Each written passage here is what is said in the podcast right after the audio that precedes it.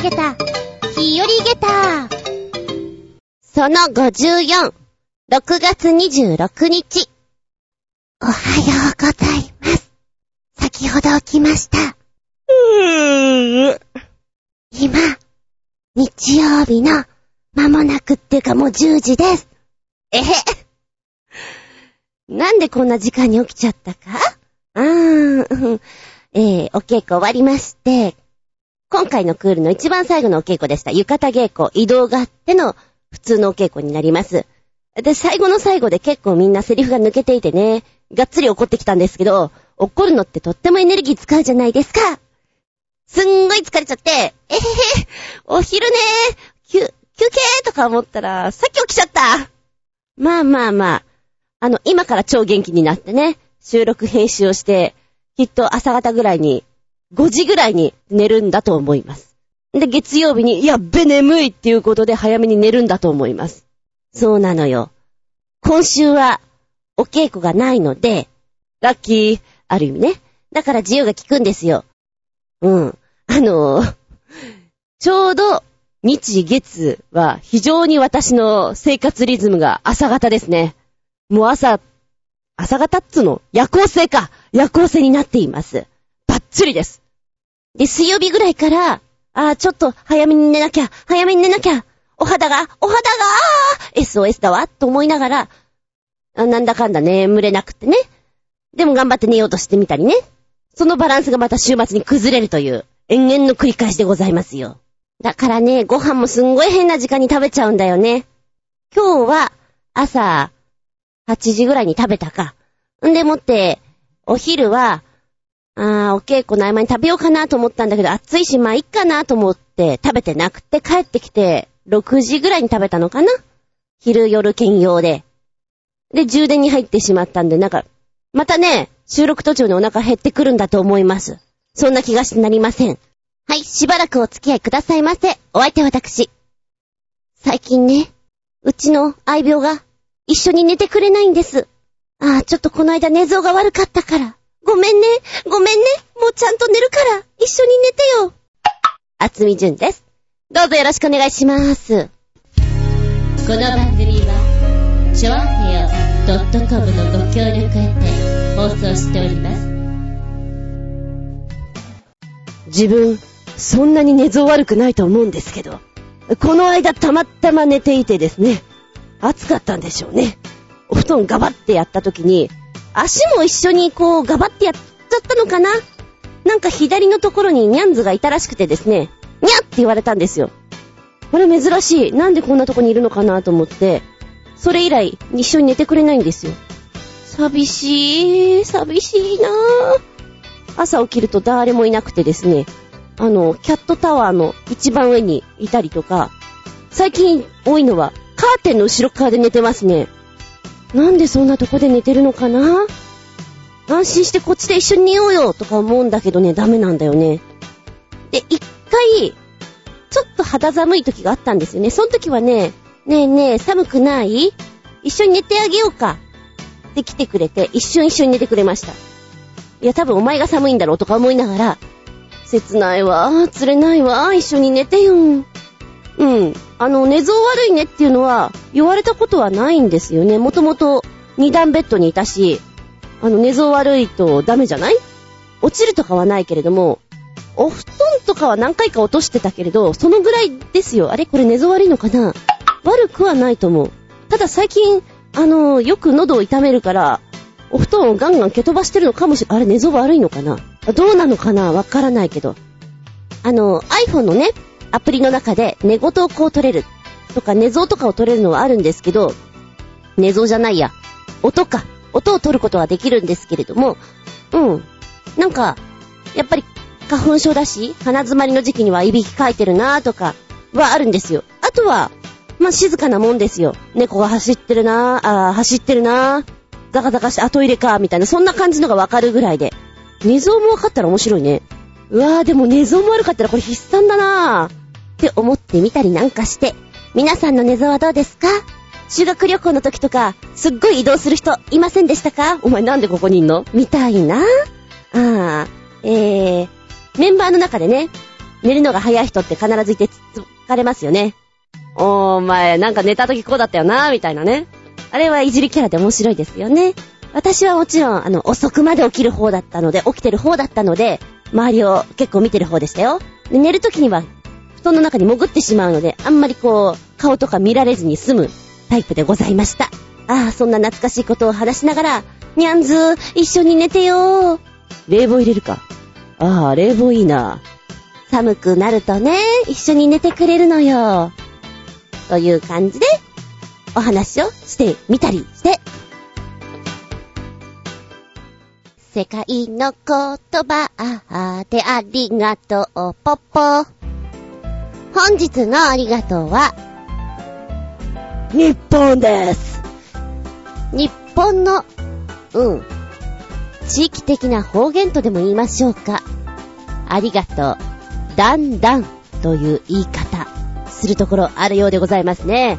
西日本の各地、えー、鳥取ですとか、島根ですとか、山口県の方、高知、福岡、熊本、大分、宮崎なんかで、ありがとうという意味で使われているそうです。最も若い世代ではなくて、もうご年配の方々の方で、ありがとうということで、だんだんという風に言ってるみたいです。で、このだんだんっていうことなんですけど、だんだん、段を積み重ねるように、いろいろ重ね重ねありがとうねという意味がもともとはあるそうですね。どうやらもともとは、京都の有利に始まった挨拶語ということらしいです。まあ、つまりね、若旦さんと、こう、お別れするときに、だんだんって言って、だんさん、だんだん、おきに、みたいなことでやってたんですかね?えーと、だんだんという言葉で、いろいろありがとう、みたいなことで入っている意味だそうですよ。でもね、なんかそういう、ちょっと省略したような言葉に深く意味が込めるって、なんか、日本独特であるような感じがしますね。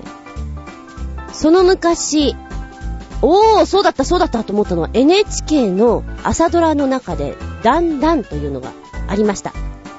双子のマナカナちゃんがね、朝ドラのヒロインに2回目に抜擢されるよっていうことでちょっと話題になったんですよね。もともとは1996年放送の二人っ子の子役の時に二人がドーンと出ました。その後に2008年かな？こちらで番組タイトルがだんだんという内容、あタイトルです。で、島根県の出雲の出身の、その、なんていうの、方言でありがとうという意味でやっていたということらしいんですけどね、あったなぁと思ってさ、で、私がなんで今回ね、世界じゃなくて、まあ、日本も世界に入りますよ。だんだんをこうポッと持ってこようかなと思ったら、銀行のさ、封筒ってあるじゃん。三菱銀行とか、あの、銀行のね、どこのやつ？やっぱ向こうの方なのかな？裏の書いてあるとこに、だんだん、方言でねって書いてあって、ああ、これ次使おうかなと思ったの。で、思い出したのよ。で、検索してたら、ああ、そうだそうだ、朝ドラあったよなーと思ってさ、いや、見たことないんだけど、その時間帯に朝ドラは。でも、音の響きがとってもなんか、日本っぽくて好きな音ですね。柔らかくて、だんだん、ありがとうという意味です。本日は、日本の古い言葉をお話ししてみました。ありがとうは、だんだん。ま、かわいい。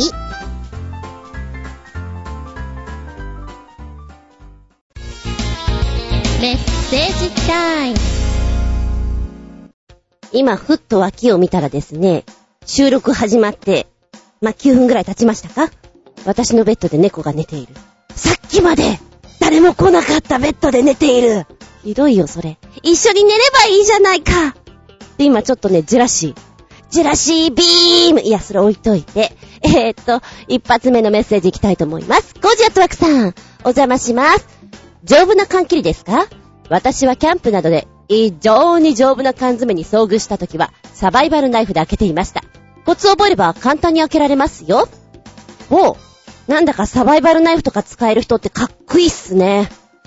ちなみにこれは前回お話ししました。世界一臭い缶詰、スウェーデンの缶詰。シュールストレミングを開けるときには丈夫な缶詰がない、缶詰じゃない、缶切りがないと開けられないんですよっていうお話から引っ張ってきてくれたんですよね。うん。あれで開けられるんだ。開けられちゃうもんなんだ。私はね、多分怪我する人。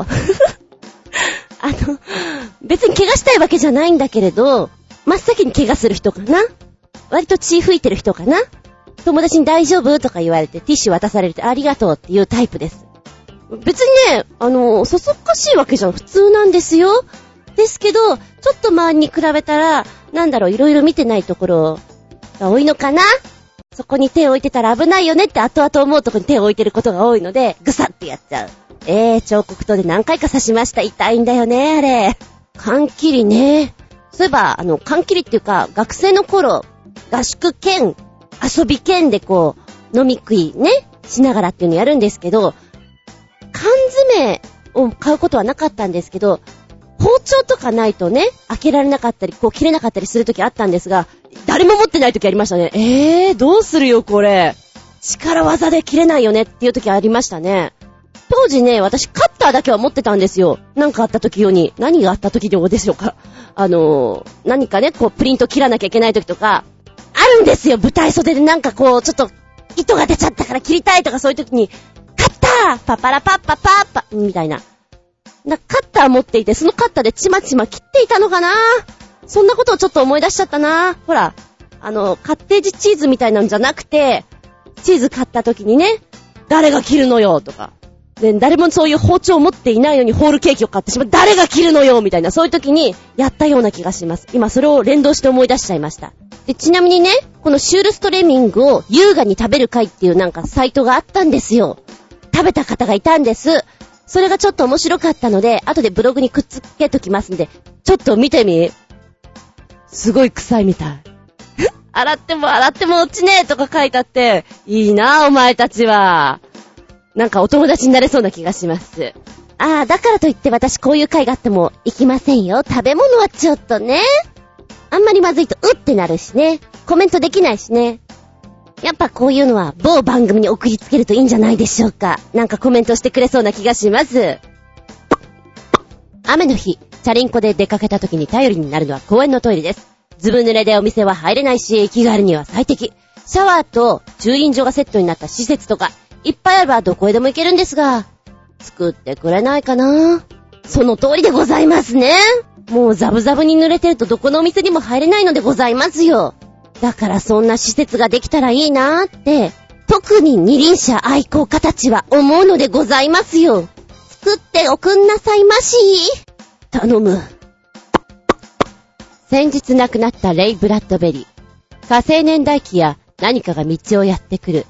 歌詞451度など、もはや古典と言っていい作品はもちろんですが、短編も好きでした。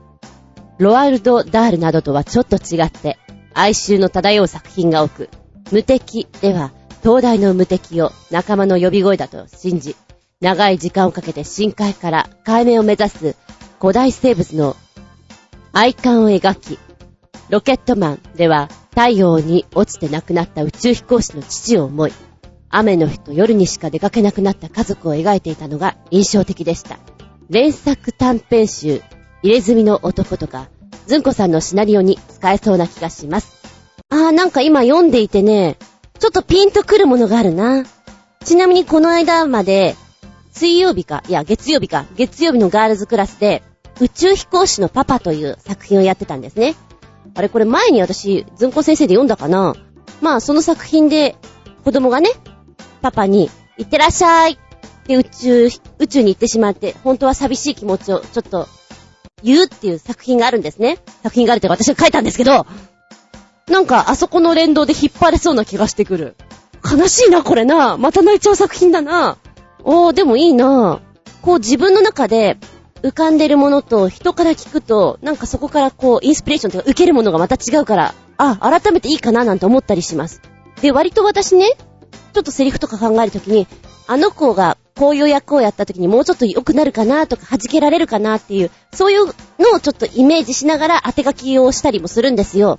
なんか今ちょっと思ってんのが、ありがちだけども、パラレルワールドの作品で、目が覚めたら、知ってる人たちがいつもと全然違う性格でっていう風にやったら二面性出るかなと思ったの。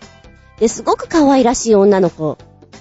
ちょっとくねくねするのが癖なので、ちょっとピシッと動かせたいなと思ってるので、あ、じゃあ男の子のセリフを言わせたらいいかな。ああ、ボーイッシュな感じで。じゃあ、弱々しい女の子らしい子はそこの世界で男らしくなって、男らしい男の子は、なんだろう、弱々しい、逆に女の子みたいな、お母まちゃんみたいになっちゃうとかね。優しい子が意地悪になるとか、そういう風にやったら二面性出て面白いかななんて思ってるんですけどね。常日頃考えていて、ああ、こういうところからアイディアもらえるから、なるほどって思います。7月第2週から次のクール始まるので、また新しい台本でずんこ先生大変ですよ。ほほほ。何が大変って作品を選ぶのが大変。でもこっからちょっとアイディアもらいました。いただきコジアットワークさん。だんだん。続いては、旅人さんのメッセージ。ずんこさん、こんにちは。旅人です。こんにちは。突然ですが、数年ぶりに風邪をひいてしまいました。このメールを打った日、かっこ6月13日の前日からです。この日頃からやけに外が涼しくなり、いやどちらかというと寒いレベルまで気温が下がったのです。特に夜異常なまでの温度差。どうやら私はそれにまんまとやられてしまったのです。まずは喉をやられ、手足が痛くなり、ついに今日は咳や鼻水が出始め、腰が痛くなり、心なしか頭がぼーっとし始めました。幸い今のところ熱はないようで、何しろ、弁当を作るバイトなので、悪化したら元も子もないので、っていうか、人手がいないので、というのは今月から作る弁当の数が増えたので、その疲労も合わさってるのかもしれません。さらに今週は浦安三社祭りがあるので、オフもなし。つまり来週の金曜日、かっこ、22日までぶっ通しなので、まさに今が一番大事な時なので休めないのだ。なので、ドラッグストアの薬よりもちゃんとした病院で処方してもらった薬の方が信頼できるということで、バイトを早退し、病院へ行って薬をもらってきました。けど、未だに私は粉末の薬をオブラート、カッコ、三薬などを包む、澱粉などで作った薄い膜がないと飲めません。お、お、おか、お風邪、ごっほごっほ。今の時期はね、効きますよね。特にこう、体調が優れない時、忙しい時とか、ストレスが重なっちゃった時に、そういう温度変化とかあると、やっぱりもろ食らいますよね。うーん。しかもさ、お休みがちょっと、こう、次の次かっていう一声、ね、乗り越えなきゃいけない時なんかは、やっぱそこでぐぐっとこう、持ちこたえなきゃいけない時ありますよね。そこはね、やっぱり子供と違って大人は頑張らなきゃいけないとこですよね。もう少しだ俺頑張っとけ頑張っとけここだ踏ん張りどころみたいな。とにかく早く寝ること、温めること、ですかね。栄養を取ること。私も調子が悪くなると、あまり得意ではない。トマトジュースなんかは朝から飲んでしまいます。明らかに私が調子が悪い時はそういうところからスタートします。今はじゃあちょっと良くなってるかな？うん。どうしても今の時期はね、暖かくなったり寒くなったり、急激に来ますから。ええー、体調管理の方よろしくお願いしますよ。栄養をたっぷり、睡眠たっぷりで、よったっぷりでね、お大事に。メッセージだんだん。続いては、新潟県のひなチョコヨッピーさんです。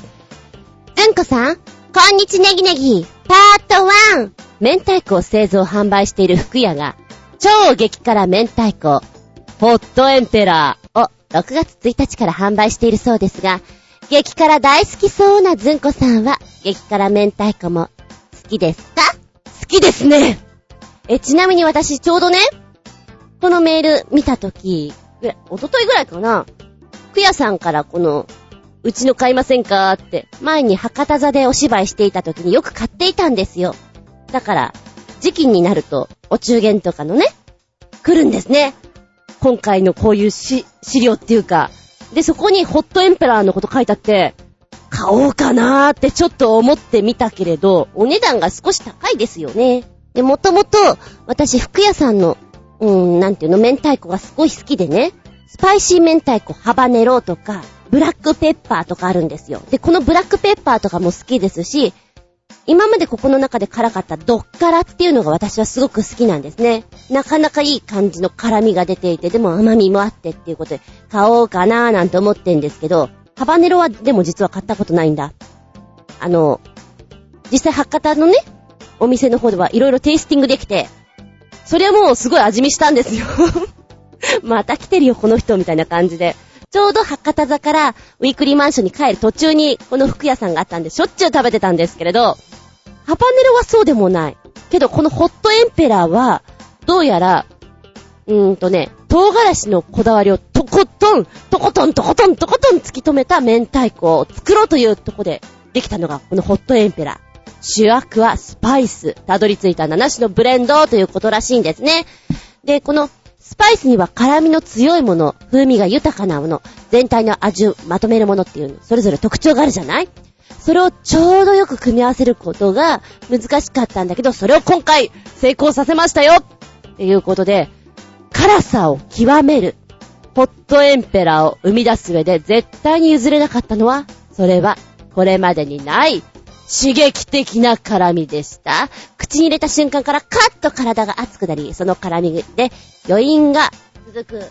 どんな辛党をもうならせる明太子ということ。それが、ホットエンペラー。で、通常の明太子の辛さに比べて13.5倍の辛さを。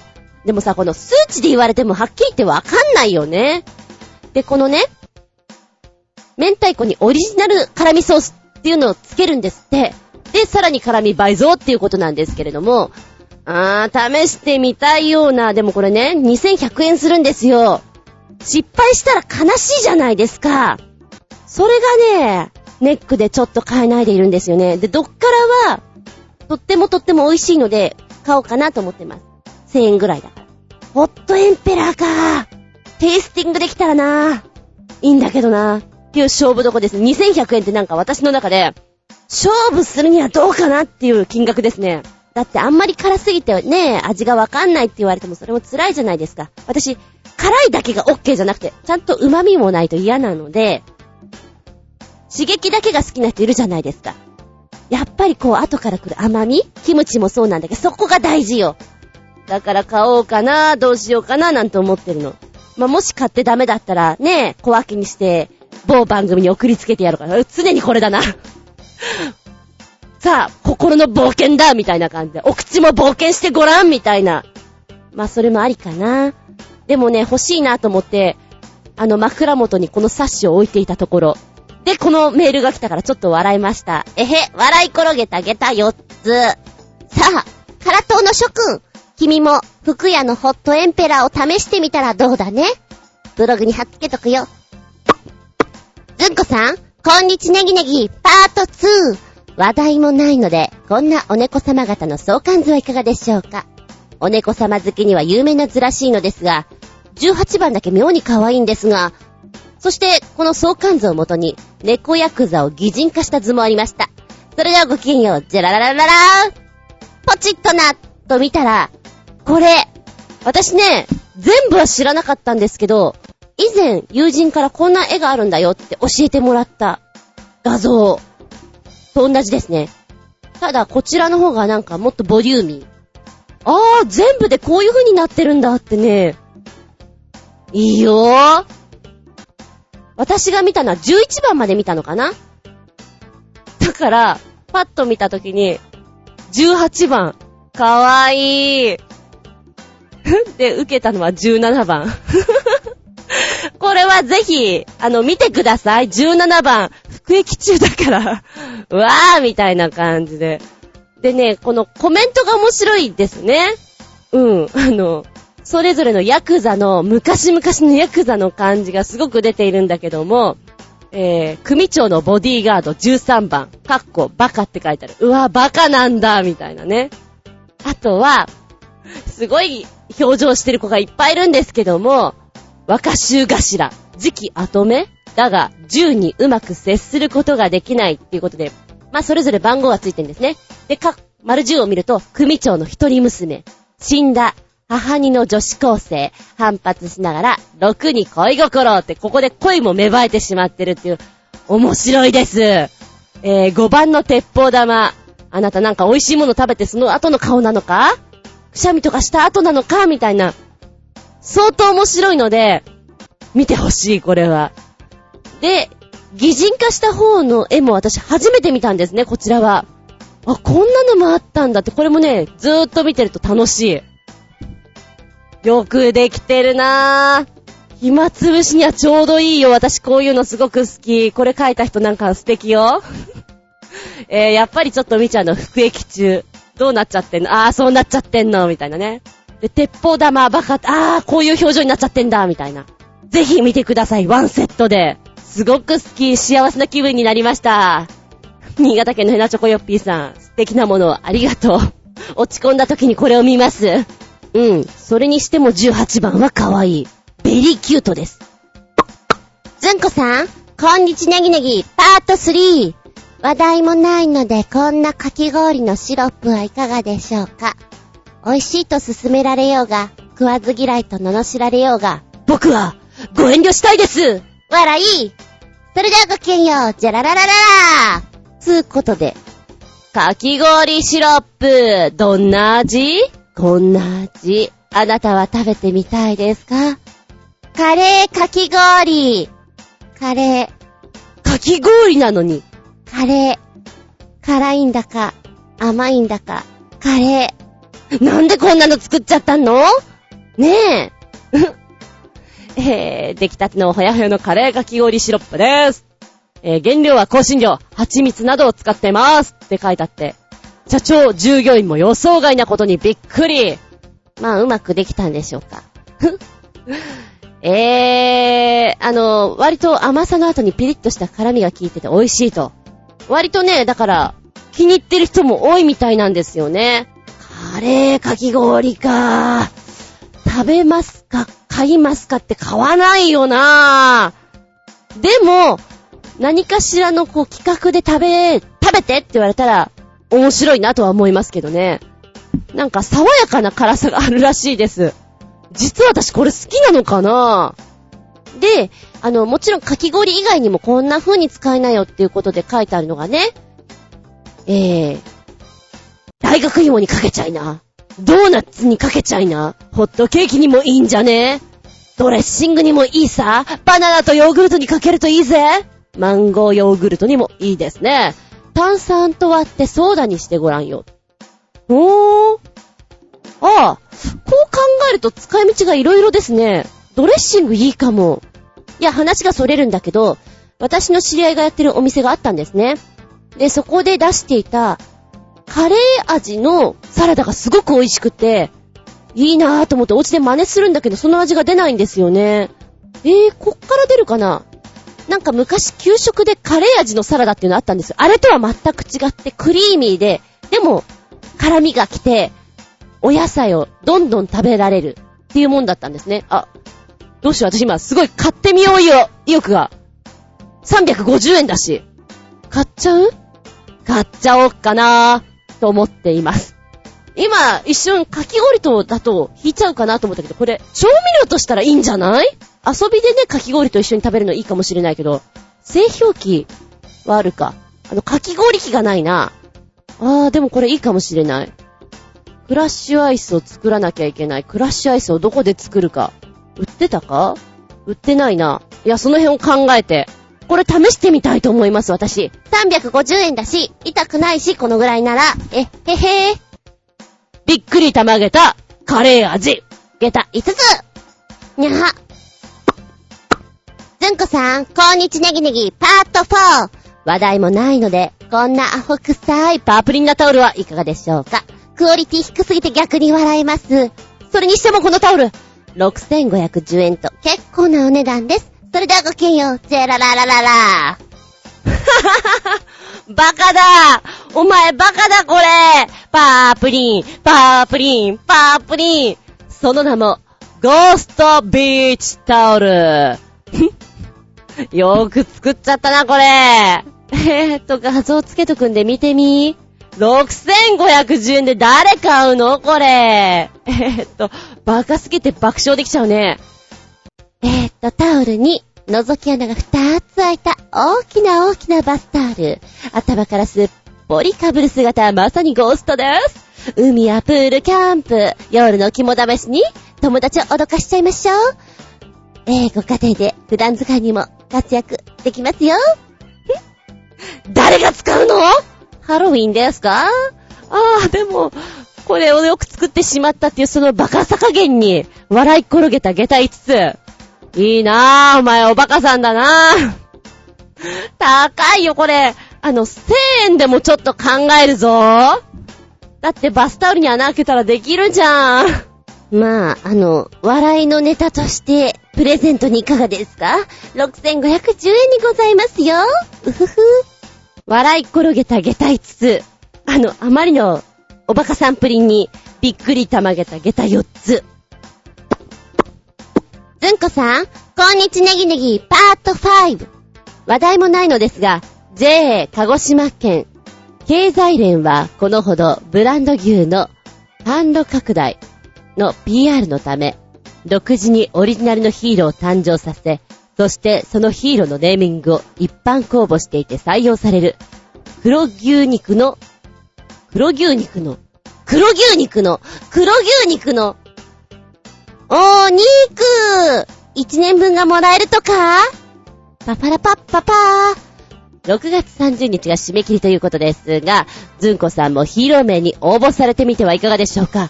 僕はネーミングセンスがないので全く思い浮かばず応募はしません。笑い。それではごきげんよう、ジェララララおっとこれすっごいかも。おー、あ、あ、でもあと4日ぐらいしかないのか。えー、っとね、このヒーローの絵、イラストがね、結構マッチョだな。あの、うん。アメコミに出てきそうな感じよ。だから割と、ソフトな名前よりハードな名前の方がいいのかもしれないなんて思いながら、これ、お一人様で何口応募でも OK なんですって。で、あの、もちろん名前を変えてということなんで、思いつく限り送れるそうなんで、えー、送ってみようかな。お肉当たるかなちょっとした遊びでいいかもしれない。ああ、やってみようかな、なんて思ってます。こう、暇な時にね、1時間に1回ぐらいネームを考えて送るってやれば、それなりにポイントが貯まりそうな気がしますよ。もしよかったら、あなたも、残りわずかですけど、送ってみてください。ええー、ライバルじゃん。ライバルだけど、まあ、いっか。素敵な企画です、これ。ずんこさん、こんにちネギネギパート6。さて、話題もないので、こんな缶オケどうでしょうかアメリカでベーコン柄の缶オケが発売になったとか？それと変な缶オケ集です。それではごきげんよう、ジェララララーポチッとなー。うわぁ、また来ちゃったなー。アメリカってこういうの好きだなーっていう反応です。えーっとね。ベーコンの棺、細長いベーコンのような色と、模様に外側を塗りまして、黄色の取っ手をつけたもの、中には取り外しできるベッド、マットレスなんかも備わっております。えー、ちなみにお値段でございますけども、約3000ドルと、日本円にすると約24万円であると、いうことで。これが一番最後に入るのか。うーん、まあまあ、あのどうしてもベーコン好きだったらいいんじゃね？好きにしてって感じかな。ただ身内だったらちょっと思いっきり止めたいけどね。なぜベーコンかと。まあ他にもいろんな缶オケ画像がダーッと載ってて、あー、どれもバカだなー。あの、遊びの世界に入ってしまってるところがあってね、スーファミのコントローラーとか、魚、サメ、コーラの瓶、携帯電話、iPhone とかありますよ。うーん、どれに入りたいって別にどれもちょっとな入り巻きトカゲとかあるしね。ど、どれもこれも。まあ、強いて言うならベンツとか、国旗もちょっとまあ、うん、シンプルかな。ギターとかはまあまあ、あービリヤードとかはちょっと面白いかなとか、別にこれじゃなくてもいいかなっていう感じですかね。非常に遊びすぎてしまってる缶オケでございます。まあ、その人の趣味がわかるからいいのかなっていう反応もあったり、なかったり、なんでしょうか。まあまあ、あの、ご覧なさいませ。あなたならどれに入りたいかと。ええ後でぜひメールに書いてきてほしいです。僕はこれだと。これなら入ってもいいと。ラストはこれ。ふ んちょっと笑い転げたげた。4つメッセージ、だんだん。はい、ここでコージアットワークさん再び。お邪魔しまーす。コージアットワークです。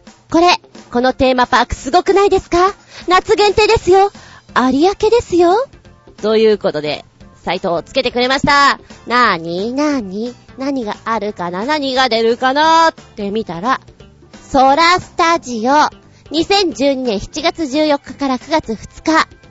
この期間に有明でやってる、きらめく夏の思い出プロジェクト、ソラスタジオ。有明にやってるということなんですけど、ほー、ほー、これは、これは、これは、これは、これは、なんて楽しそうな、なんとエクセレント、もう、素晴らしいソラスタジオって何かな？それはね、日本初の重力体感アトラクションイベントなんだよ。ほら面白そう。ソラスタ、有明ソラスタジオの名前に込められた意味が、重力体感アトラクションイベントっていうとこにメインを置いております。へぇー、楽しそうだよ。えー、っとね、今画像、写真が出てるだけで、すでにやりたい。今行きたいんだけどって感じ。いや、やってないけど。まあ、有明の空の下に、ね、ご家族様、カップルさん行きましてですよ。エアーウォーカー、空中大冒険、ウォールクライマー。まあ、これなんて本当にあれです。ボルタリングですね。それから、3D 立体迷路、それに、ハイパージャンパー、5メーター強の大ジャンプ、スペースバウンダー、ウォーターパウンダー。えー、もう名前からしてないの楽しそう。それから、ブレイブジャンプ。地上11メーターのダイブ。うん、別にこれはやらなくてもいいかな。別に落ちるのはやらなくてもいいかな。ジップライン。これはどれをとっても私好みではないですか。行きたい。えー、まあ、一応ね、重力体感型で危険を伴うものになりますので、安全的なものはフル装備ですよ。ヘルメットをつけてとか、ハーネスをつけてということになりますけれども、よそでは体感できないものが体感できるっていうのはとてもいいじゃない。なんで夏だけなのよえー、こちらご家族様用だったらこんな感じ。カップルさんだったらこんな感じでお行きなさいという風に出てるんですね。えー、空の上を冒険散策、エアーウォーカーなんてやりたいね。まあ、板の上、うーん、吊り橋のような感じのところを歩くっていうんですかね。お子ちゃまには怖いかもしれないけど、なんかこういうところ走りて、揺らしてって感じですかね。あとネットがあって、それによじ登っていくような感じのですね。楽しそう、スパイダーネットスパイダーマンな感じで。私、いつも思うんだけど、こういうのいっぱい出てくるじゃない？なんで私は大人なんだろうって思いますね。えーと、この中でね、キャットウォーク、モンキーロープ、イーグルハント、なんかそれぞれの動物に合わせたような動きができるもの、ありまして、楽しそう。でもね、体の全体運動にもなるから、私はこういうのをぜひやるべきだと思います。特にお子様。えー、大人の皆様も、体の感覚を鍛える分にはとてもいいと思います。私こういうのは絶対得意だと思うんだ。自信あります。あ、これもやりたいなジップライン。うん、空へ一直線に飛べっていうものなんです。アトラクションは、A 地点から B 地点までワイヤーが張られています。そのワイヤーに、ゆ、えっ、ー、と、器具がついていて、そこを両手で持って、ハーネスをつけて、シャカーって降りるの。まあ、うーん、古い例えでいくと、泥棒さんが逃げるときに使うようなやつ。あとは、戦場映画とかで逃げていくような、スパイが逃げていくような時に使う感じですかね。なんかルパン三世とかで使えそうだもん、これ。絶対これ楽しい。昔、アスレチックとかでこういうのがあって、木と木の間をロープで、えー、ね、くぐったものに足を引っ掛けて、シャカーっと降りるのがあったんですけど、あれの大型版ですね。これ絶対楽しい、やりたーい。でも、大人の私が行ったら、どうなのかな？って思うでしょ？一応ご家族様用のコースと、カップル様向けのコースがありますので、大人は大人で行けなくもない。ただ、一人で行ってもいいかななんかできたらこう、一人でやんちゃしたいかなって感じうわぁ、でも誰かに見られてたら嫌だな絶対ほら、こういうの勝ち合うじゃない私今、こう、ちびっこのクラスとか結構持ってるし、ねえ、知り合いとかにあって、うわぁ、あつみさん一人ではしゃいでるとか思われるとなかなか素敵なものがあるよね。先生一人で遊んでたの、うん、遊んでたんだよ、みたいなね。切ない感じがあってもいいかもしれない。あと20日で開催でございます。行きたいなぁ。なんか同じように行きたいのがこの前もほら、ねえ、あったじゃない、いろいろ教えてもらったじゃない、病院のやつとか。行きたいな、全部行きたいな、遊びたいな、ワクワクドキドキ。えー、ちなみにこちらフリーパスが4800円当日。えー、前売りだったら4400円。ちょっと早めに買うといいんじゃない？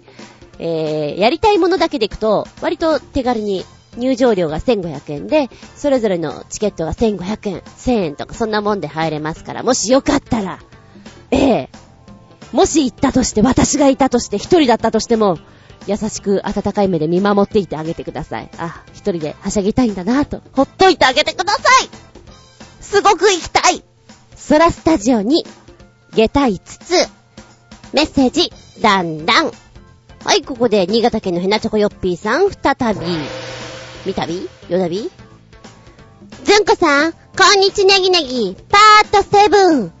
全く個人的感想なのですが、エアギター選手権、おうおう、エアギター世界選手権の予選みたいな大会が世界中で行われているようで、最近やたらとエアギターの大会の映像をテレビで見るのですが、僕はエアギターは大嫌いな行為なので、正直見ると吐き気を催したりします。ずんこさんはエアギターは好きですか？僕はそんなエアギター映像を見せられて心乱されると決まってこの映像を見て心を落ち着かせます。映像はフィンランドのパワーメタルバンド、ソナタ・アークティカの元ギタリストのヤニ・リマタイネンヤニ・リマタイネンさんと、ガルネリウスのギタリスト、シュンによるギターバトルセッションです。ものすごい超絶テクニックの連続に、エアギターごときには絶対に表現できないと北んでしまいます。笑い。それではごきげんよう、チェララララーということで、YouTube の画像を教えてくれました。見ましたよ。すごいね。あの、私は本当にギターとかを、詳しくないけど、すごいんだろうなっていうのはその指使いで、早弾きっていうの？ものすごいなと思った。で、ここまでできたらやっぱり、セッションしていて楽しいんだろうなーって、気持ちよく見られますね。だか、好きかどうかって考えたことないけど、なんかもうあれは芸の一つかなとは思ってますけどね。エアーなんちゃらってちょっと流行ったもんね。私がテレビで見て、えーっと思ったのが、エアードラムだけどね。あれも5人ぐらいで一斉にやると、まあ一種のパフォーマンスという形で、ダンスみたいな感じで見せてたから、まあまあ面白いかなとは思いましたけどね。エアギターはもう己の世界に入ってやってくださいって感じになりますね。そっか、そこまで嫌いなんだ。人それぞれですからね、それはね。でもあの、あの、ギターの早弾きとかやる人ってほんと指どうなってんのかなって思っちゃう。この指先？弦を押さえてる、その指先ってもうだいぶ硬くなってしまっても、弦を押さえるだけの何、適したような状態になってるのかな、みたいな。で、こう、左手だけじゃなくて右手でもこう、ちょっと押さえたりするところがあって、あ、これはちょっと画像で見たことあるな、みたいな。いいね。そこまでできたらすごく楽器楽しいんだろうなと思います。セッションっていうのがね。私は楽器そこまでやったことがないので、やってみたいなとか思いなら、から憧れのところで終わってしまいましたから、うん、歌もほら、多少しかやってないから、ハーモニーとかやってて楽しいなとは思いますけども、もっとこうセッションの方に入っちゃうといいんだろうなって思っちゃいますね。かっこいいよ、これ。見てごらん。新潟県のひなチョコヨッピーさん、今日もたくさん、だんだん。はい、そして皆さんからのお便りの方も、いつもいつも待ってますよ。お便りは、チョアヘオホームページ、お便りホームから飛んでいただきますが、パーソナリティブログの方にコメントを残していただく。はたまた、私の方のブログ、ずんこの独り言の方から、えー、メールフォームございます。こちらに飛んでいただくか、コメントをブログの方にポチッと残していただくか、直接メールアドレスの方にいただいても構いません。メールアドレスは全部小文字です。Geta アンダーバー zun アットマーク yahoo.co.jp geta アンダーバー zun アットマーク yahoo.co.jp こちらまでお願いしますね。ゲタ、ズン、ゲタ、ズン、ズン、ズズンと覚えてください。いや、今ズンは2個多かったけどね。あなたからのメッセージ、とってもとっても、だんだん。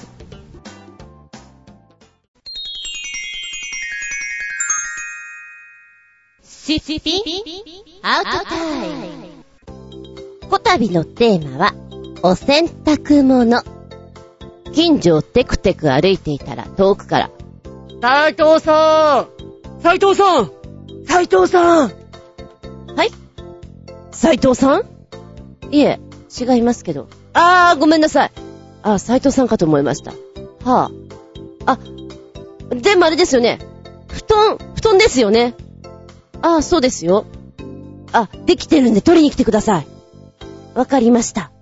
っていう会話を去年したかな。クリーニング屋さんがなぜか私のことを斎藤さんだと思ってるらしくて、もう一回行くと多分斎藤さんって言われる。なんでだろう斎藤って顔してるのかな不思議だな。うん、前にうちで飼っていたニャンコなんですけどね。えー病っていうか、まあ、老衰っていうかで亡くなってしまったんですけども、最後の方にやっぱり自力でおトイレっていうのがちょっといけなくなってしまったんですね。で、お布団の上で、まあ、うん、お、おもらししちゃいますよね。で、羽毛布団、うわぁ、どうしよう。まあ、夜中というか、朝方というか、こう、ゴシゴシ洗って、乾かすけども、何回かやっちゃって。で、まあ、時期的にクリーニングに出そうかなと思って持ってって、預けた時の話です。団のクリーニングね。あれ、家にあると邪魔でしょ？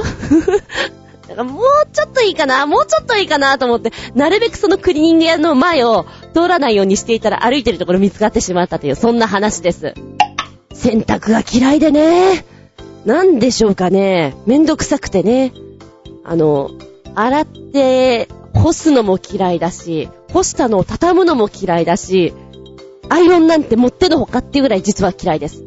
でもやっぱり仕事柄ね、うん、そういうのよ、多くなってしまいますね。衣装でもそうですし、浴衣の時には肌襦袢とかも洗わなきゃいけないし、浴衣なんて洗う時にあれ、洗濯して干して、アイロンがめんどくさいんですよ。まあ、いちいちクリーニング屋さんに持ってくのもなんなんで全部自分家でやるんですけど、めんどくさい。ちょうど浴衣稽古あったから、2枚今洗わなきゃいけないのがあってめんどくさいとか思ってるんですが、嫌いなんですよね。で、油断してると、あの、ちゃんとした洗濯表示を見てないんで、いつも縮めてしまうというね。うわぁ、ミクロになっちゃったっていうのは結構やりましたよ。あとは謎のシミ。え、これどっから来たの？このシミは何？どっから生まれてきたのっていうシミだとかね。で、知り合いに、今はクリーニング屋さんが一人いるんですよ、プロの方が。なので、こういう時どうしたらいいんですかね？って聞くと、なんとなく教えてくれます。無理だったら持っといでっていう、行きますって感じでね、バイクで持ってきますけど、やっぱこうクリーニング屋さんに持ってくとめんどくさいなっていうのがあって、なかなかちょっといいやと思っちゃうんですけれどね。で、うちの父上にあった、まあ、洋服、衣装に使えるなと思って、じゃあいいや、これまとめてクリーニングに出そうかなと思ったら、えらい汚くて、私見てなかったんですよ。ちゃんとね。で、えらい汚いんだけど、これクリーニングしていいのって言われたことあった。え？そんなですか？恥ずかしいよね。あまりにも汚いの持ってく自分っていうのが。うわーと思って、見てればよかったと思って、私のじゃないから見てなかったよみたいなね。穴とか開いてるようなのとか、あんまり見てなかったから。うん。大雑把にやってしまいますけど。ちなみにうちのお姉ちゃんはね、子供の頃からアイロンがけとか好きだったらしくて、あの、遊びの中で洗濯物をしていたらしいです。洗って、アイロンで乾かすという遊び。うわぁ、絶対しないわ、そんな遊び方。で、うちには今乾燥機はありません。実家の時にもなかったんですけども、なんかあの乾燥機が嫌いな人もいますよね。あったら便利じゃないかなと思うんだけど、なんか肌触り変わるんだって？吸水とかも変わるからなんかあんまり良くないなんて聞いたこともありますけど、洗濯機、うちは普通に全自動だったんですけど、劇場のね、まあ、楽屋にある洗濯機が、二層式のところがあったりするんですよね。えー、名古屋の味噌の座は二層式で、えー、二層式って使ったことないんだけど、ちょっとわかんないと思って、焦りました。あの、すすぎの段階とか、水出しっぱなしにしてやるのがわからなくて、洗うタイミングはだいたい自分がお芝居終わった後のタイミングで洗いに行ったりするんですね。だから昼公演と夜公演の間とかにやったり、自分の出番の合間とかにかけに行ったりするんですよ。やっぱり大人数、ね、舞台立ってるから洗濯機もいい回転で回らなきゃいけない。合間合間を狙ってやるんですけれども、だからね、ふと見に行った時に、うまくできてなくて、あの、本当は、お水が流れてるところをぐるぐる回ってなきゃいけないじゃないですか。お水がなくて、ガターン、ガターン、ゴッチャーン、ゴッチャーンって、洗濯物だけが哀れに叩きつけられているのを何度か見ましたね。で、その後に、あらららららと思ったのが、あの、水多すぎたというか、勢いが多すぎて溢れてブグブグになってしまっている。なんだよこのなんかちょっとアメリカンジョークみたいなのは、オーマイガーとか思いながら。もう完全に紛争は和ですよ。江戸時代の格好したまんま洗濯機の前でうろうろうろうろしてましたけどね。あと、気づかないうちのシミ？な、食べた時のシミだったらまあなんとかなんだけど、じゃなくてどこからついたかわからない油染み？よくつくんだよね。バイクなのかな二度と取れないこの油染み。買ったばっかりなのにっていうのは結構多いです。うん、油染みがついちゃうのはね。でもこの前テレビ見ていたら、洗濯王子とかいう人が出ていて、こうやれば油染みも取れますとか言ってやってました。ほんとかよちょっと試してみなきゃななんて思うんだけどね。はい、ではここでメッセージいきたいと思います。ゴジアットワクさん。お洗濯物私は基本、部屋干しはしないことにしているので、この季節の洗濯は、もはや、博打です。ちょっと危なそうでも、とりあえず干しておき降っちゃったら、再度お洗濯。そういえば最近、雨の日に洗濯物の上にかける、特殊素材シートが発売になっていると聞きました。なんでも、水は通さず、水蒸気だけを通すシートで、これをかけて干せば、雨の日でも洗濯物が乾くんだとか。欲しい欲しいですしかし、取り込む時に濡れたら、元の木阿弥なんではないだろうか。あー、でも、こういうのあっても良さそうだよね。花粉の時期にやっぱり花粉を通さないようなので、似たようなのありましたもん。私もね、基本的には外に干してる方だったんですよ。で、朝出して、夜中に帰ってきて取り込むみたいな、なんか、また濡れちゃったみたいな時もあったりするんですけど、結構それが多くて、ずっとやってたんですけど、まあまあまあまあ、ある時期に結構ね、うん、盗まれたりとかしてね。えー、っと、まあ、上下、トータル合わせて18枚ぐらい。まあまあごっそり盗まれたの気づかなくて、で、それの話をしたら、私1階に住んでるんですよ。1階に住んでて一人暮らしで、一応性格は男っぽくても女でしょ。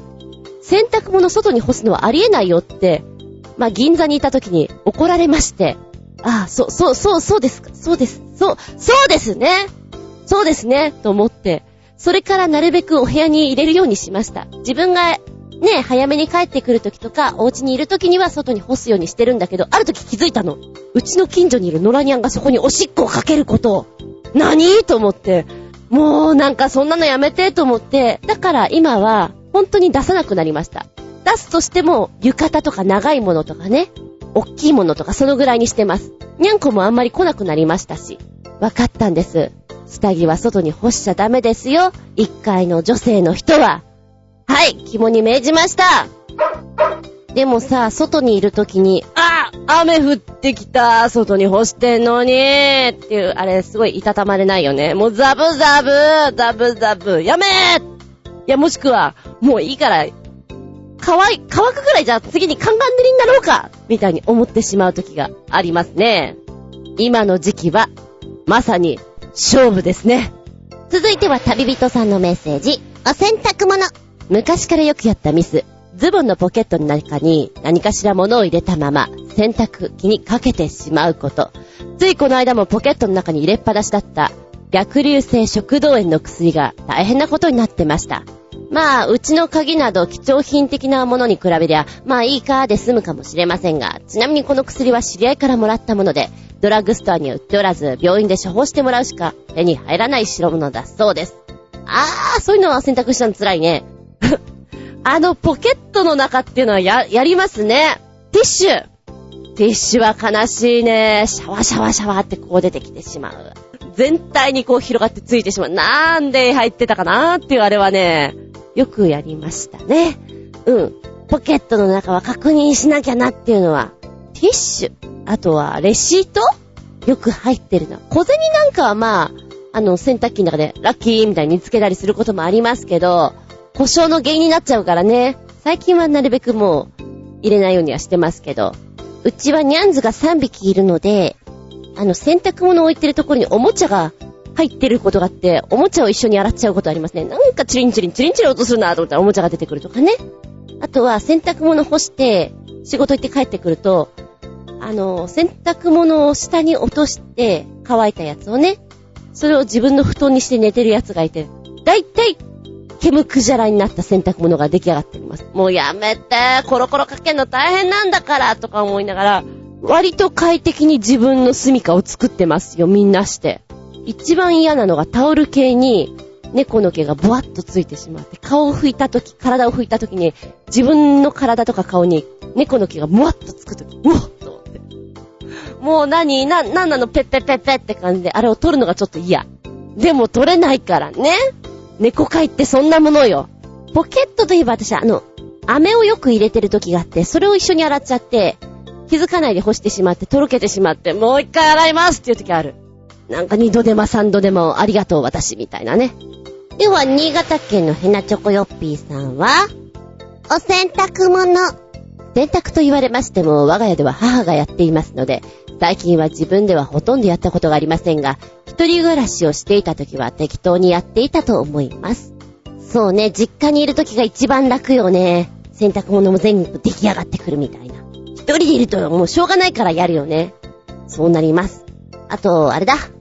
地方とか行ったり、旅行に行ったりとかちょっと長期的なもので、もう洋服とかの替えをそんなに持っていかないとき、もうジャブジャブ洗うしかないじゃないですか。あれちょっと若干めんどくさいね。あー、ホテルのおばさんとかこう部屋にお掃除入ってくるとき、あ、お洗濯してんだわって思われる私みたいなね。持ってくもんだったのちっちゃい、釣り下げるやつ？何？物干し竿じゃなくてあのちっちゃいやつ持ってきますよ。ハンガーみたいなのはいっぱい。で、移動する日にまだ生乾きとかだったら、もう朝からドライヤーをね、フロントで借りてきて、ドライヤーに2気体制ぐらいで乾かしたりします。ブワーって。アイロンも使ったりしてやりましたね。急いでる時は、なんかドライヤーを立てかけて、そこに洗濯物がこう、来るような状態でやったりしますもん。なんかのきっかけでね、前うちのドライヤーが火吹いてた時っていうかちょっと熱をこもりすぎていたのかな？真っ赤になってしまった時があって、その時にはね、焦げてしまいました。もう乾かしていたんだけど焦げちゃったジエンドみたいなありましたね。朝から忙しいのにさ、余計な仕事作っちゃったみたいな。こういう話をすると私が本当に家庭的でないのが分かってしまうと思うんですけど、ええー、それでも飲み屋さんに行くと私、家庭的だねって言われるんですよ。うん、騙されちゃってんな、みんなもう。ぷぷぷぷ。はい、続いては、めぐみさんからです。お洗濯物。洗濯は洗濯機がやってくれるからいいが、干すのがな。最近いきなり雨になったりするし、どうしても部屋干しになるから。乾燥機あるけど服傷むから使ってない。あー、乾燥機あるんだったら使えばいいのに、でも服痛むかな？毎日毎日だと。あの乾燥機も結構時間かかるもんだったりすんのかな？で、なんかないからあれば羨ましいなって思うんだけれど、あったらあったなのかしら。乾燥機は劇場にいる時しか使わないですね。ただしやっぱり劇場でも不評なんですよね。乾燥機使うとあんまり良くない。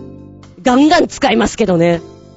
バレないように バレないように使って、今干しましたっていう素振りをします。そういうのはうまいんですよね、ごまかしは。ええー、そっか。今の時期はね、本当に洗濯物やってくれるお母さんっていうのがありがたいなって思いますよ。そうね、私は、うん、洗濯機ドラム式で乾燥もできるやつがあったら嬉しいなぁ。プレゼントとかにもらえたら嬉しいなぁ。なんて、夢に見たりします。ええ、夢ですけどね。では、クリーニング屋に物申すコジアットワークさん。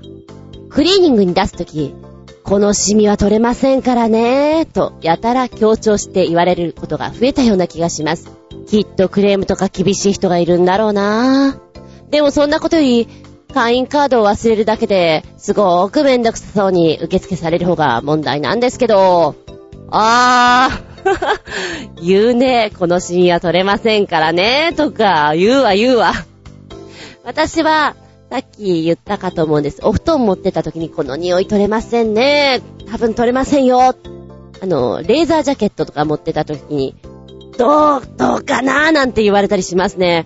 そんなめんどくさい顔しないで。高いお金払うんだから、とか思いながら。でも、クリーニング屋さんって結構時給にするといいお値段だったりするって言うよ。ただ、仕事は暑くて、暑くて、暑くて、暑くて大変なんだって。あたしにはできないわ。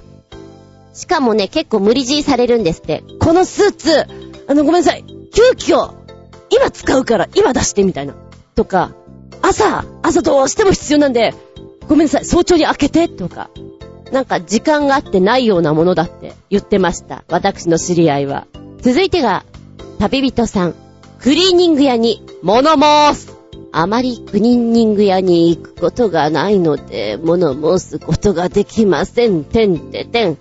ああ、まあそれはね、行かなかったらないよね。新潟県のヘナチョコヨッピーさん。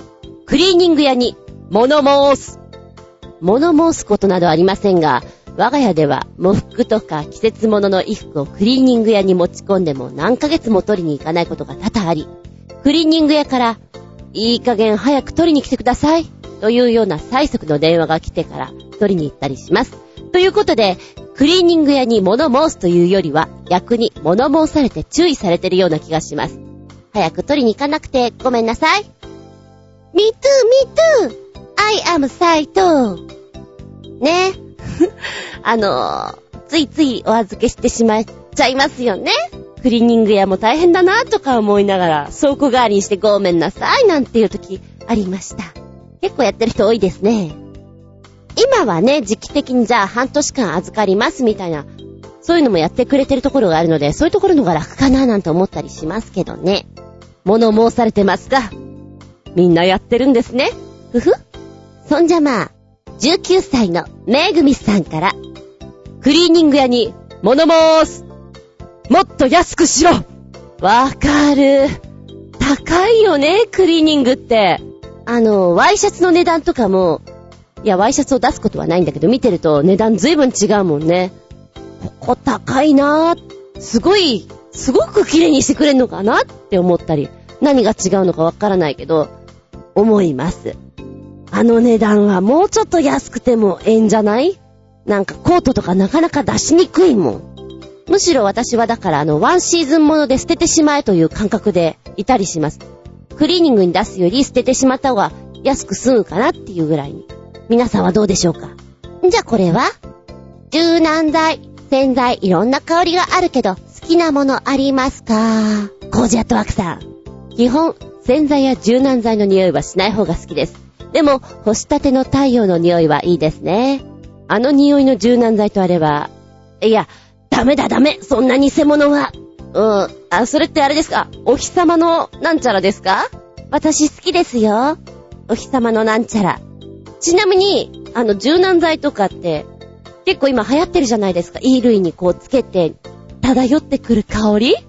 女子力アップみたいなのが、今やっぱり流行ってるんですよね。で、いろんなのが出ていて。で、私前から結構そういうのが好きで、どうしてもやっぱり地方公演とか多くなると、なんかそういうリフレッシュものとかが多くなったりとか、楽屋でも流行ったりするんですよ。こういう柔軟剤みたいに。一時ね、そのお日様が系が流行った時があって、私ずっとね、ほんと見てないな。お天道さん、お天道さんって言ってた時あります。今日はお天道さんの香りにしたよって言ったら、みんながへって顔すんの。何それいやいや、今流行ってるじゃん、楽屋で。お天道さんでしょ？いや、お日様ね。あ、ごめんごめん。お日様でした。みたいな。よくおばちゃんとかってうろ覚えでさ、お店の人困らしてるじゃない？ほら、あれよ、あれ。あの、ほら、ギュッてしたやつ、あれちょうだいみたいな。私そうなりそう。本当にタイトル覚えないし、イメージでいくから、なんかまるっきり違うものを伝達してるって感じで、周りにいる人がはーって顔するんだよね。もう慣れたけど。じゃあ、旅人さんは？サンポールの匂いは一度嗅いだら忘れられません。小学校の便所を思い出す。さ、サンポールか。まあ、確かに、好きかどうかっていうか、あの、鼻にこびりついてしまったパブロフ的なやつですね。匂いって言うとあの、ツーンとくる。サンポールってそうでしょ？ツーンとくるあのグリーンのやつだよね。あれを思い出しちゃうみたいなのはきっとそうなんだろうな。こう、昔の記憶が手繰り寄せられるんだろうなとか思っちゃいますね。そっか、サンポールか。新潟県のひなチョコヨッピーさんは、柔軟剤、洗剤、いろんな香りがあるけど好きなものありますか？全くこだわりありませんが、洗濯したての衣類の匂いは、無臭に近いものがいいですね。ほう。あ、もしかしてなんだけど、なんとなく男性って無臭が好きなんじゃないかなって今思った。かな？柔軟剤、柔軟剤って言ってるのやっぱり女性が多分ね。っていう気がした。では、めぐみさんは柔軟剤、洗剤、いろんな香りがあるけど好きなものありますか？ダウニーが好きさ。でも思ったよりそんなに匂い消えない。あー、ダウニー好きな人多いですね。ダウニーでも高いよね。高いからなかなか買えないかななんて思いながら。私もたまたまこう、ちょっと流行ってんだよっていう柔軟剤買ってみたんだけど、私的にはこれあんまりいけてないんですよ、香りが。ただ買ってしまったから悔しいから使ってるだけで、まだたっぷりなんですよね。柔軟剤外した時の悔しさはね、いたたまれないね。しばらくそれと共にいなきゃいけないから。いや、多分割り切って捨てればいいのかもしんないけど、悔しいじゃん、それも。だから使い切るよ。と思ってやってます。今のジメッとした時期は、ちょっと香りがついてるのは私好きですね。はい。いつも思うけどさ、野球やったりサッカーやったり、こう、陸上でもそうなのかもしれないけど、ちょっと泥んこになる競技の人たちってユニフォーム洗うの大変だよね。マネージャーさんってだから大変なんだろうね。なんて、ふと思ってみたりして。あ、ちなみに、剣道着っていうの？防具？あれ、なかなかこう、洗いにくいから臭いんだってね。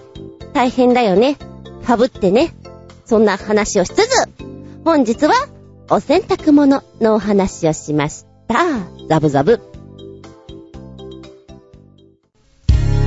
この番組は、ちょあへよ .com のご協力へて放送しております。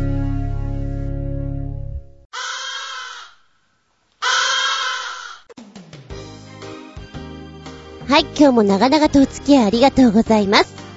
えっと、次回はですね、うん。その55、7月10日、本編の予定でございます。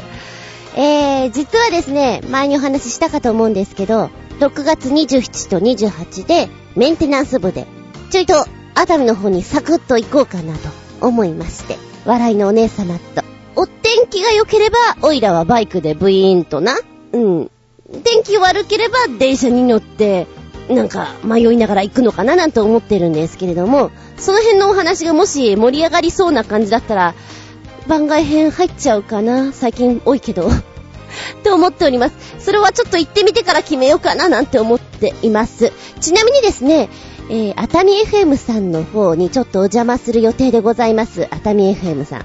以前、八方美人の方にゲスト出演していただいたということで、千葉山隆弘さんの番組、こちらの方にお邪魔させていただきます。千葉山隆弘の今夜は夢に見て、えー、こちらの番組の方、もしよろしければね、お便りなんかいただけたら嬉しいかななんて思っております。お便りの方なんですけど、メッセージはこちら、全部小文字です。fm アットマーク ciao796 ciao.com fm.ciao796.com こちらがアドレスになっております。千葉山隆弘の今夜は夢に見てがかり。こちらの方にメッセージいただけたらと思います。うん、そんな感じでもしかしたら盛り上がっちゃったら一本番外編入るかも。でも本編は7月10日予定でございます。テーマはね、同じ名前。こちらでいきたいと思います。まあ、佐藤さん、鈴木さん、多いですよね。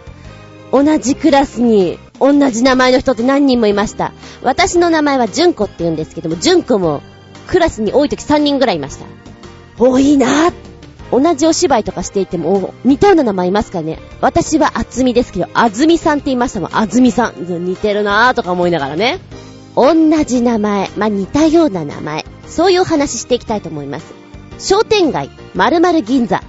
同じような名前ありますね。それから、このエリアとあのエリアは全く同じ名前だよねっていう、やっぱり土地柄的な名前とかもありますよね。同じ名前で、あーい、ミスしちゃったなーとか、面白かったなーなんていうプチ話をしていきたいなと思います。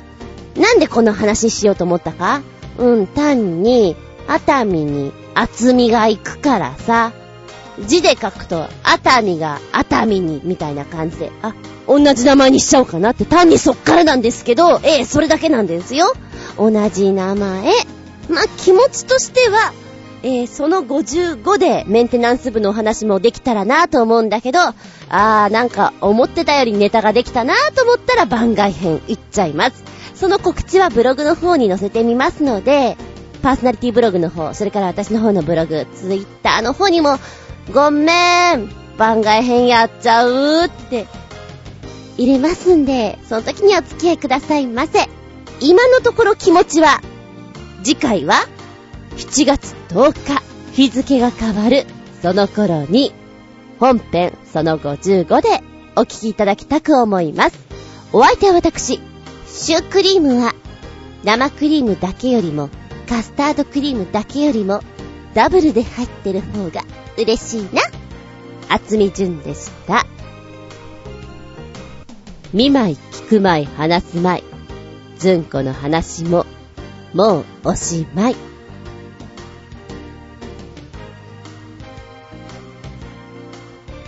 ごきげんようなんかしょっぱいもの食べたいな。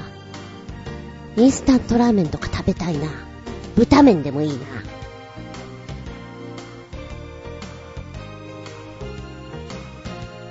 気がつくと、いつもここの独り言は、食べ物の話をしてる気がする。気のせいか？ああ、気のせいだと思う。気のせいさ。